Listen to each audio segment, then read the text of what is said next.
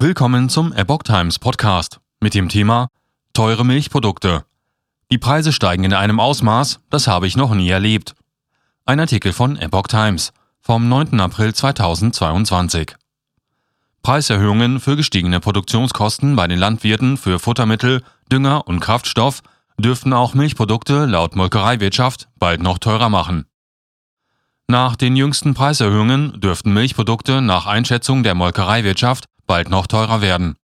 Die Preise steigen in einem Ausmaß, das habe ich noch nie erlebt, sagte der Hauptgeschäftsführer des Milchindustrieverbands Eckhard Häuser der Mitteldeutschen Zeitung.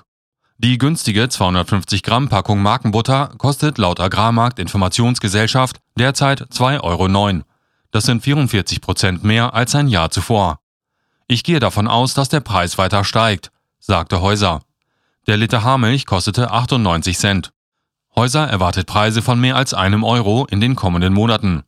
Gründe für die Preiserhöhungen sind gestiegene Produktionskosten bei den Landwirten für Futtermittel, Dünger und Kraftstoff.